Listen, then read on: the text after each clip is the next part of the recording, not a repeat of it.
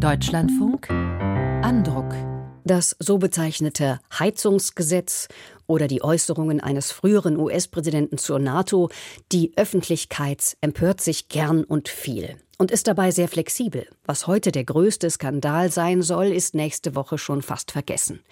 Dieses volatile und diffuse politische Engagement nennt Anton Jäger Hyperpolitik. Im gleichnamigen Buch beschreibt der belgische Historiker, wie es manchen, und zwar wenigen Akteuren gelingt, dieses Phänomen in Handeln münden zu lassen, denn oft habe Hyperpolitik kaum politische Folgen. Anne-Kathrin Weber rezensiert. Black Lives Matter und QAnon. Auf den ersten Blick haben diese beiden Bewegungen nur wenig gemein. Die Forderung nach einem gewaltfreien Leben für People of Color auf der einen und zudem linken Seite und verschwörungstheoretische Inhalte auf der anderen, rechtsextremistischen Seite. Und doch gäbe es Ähnlichkeiten zwischen diesen beiden Bewegungen, die nicht nur in den USA, sondern auch in Europa an Anhängerinnenschaft gewonnen haben, meint der belgische Historiker Anton Jäger. Statt mobilisierter Massen habe man es in beiden Fällen mit Schwärmen zu tun, also mit Gruppen, die auf kurze und starke Reize reagieren, angetrieben von charismatischen Influencern und digitalen Demagogen.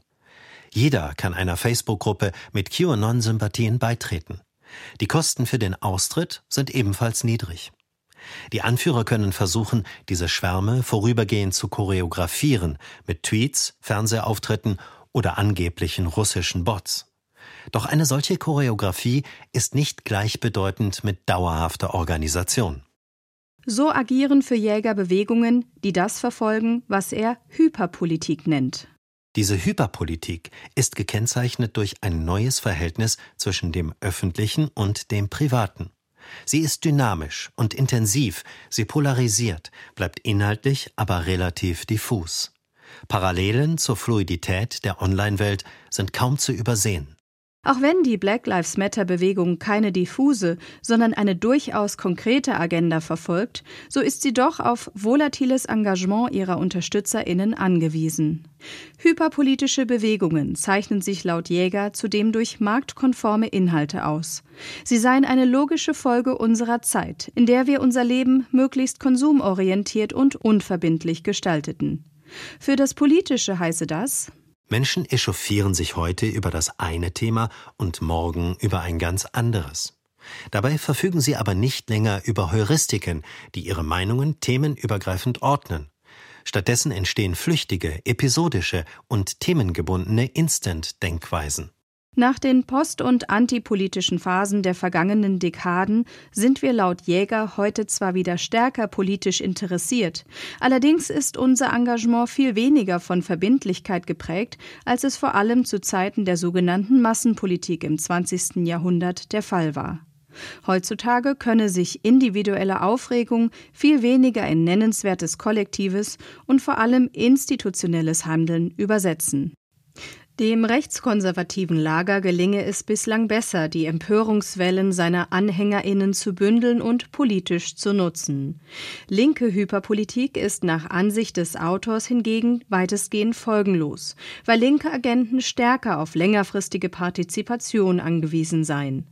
Da sich viele nicht mehr in klassischen Strukturen wie den Gewerkschaften oder Vereinen organisierten, müsse sich die Linke daher den neuen Orten des Alltags zuwenden, an denen Menschen zusammenkommen und gemeinsame Interessen verfolgen.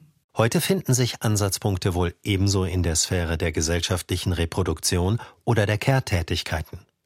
In der Ära der prekären Jobs und des Homeoffice interagieren viele nicht länger täglich vor Ort mit denselben Kolleginnen man muss aber die Kinder in die Krippe bringen, an Elternabenden teilnehmen oder die eigenen Eltern in einem Pflegeheim besuchen.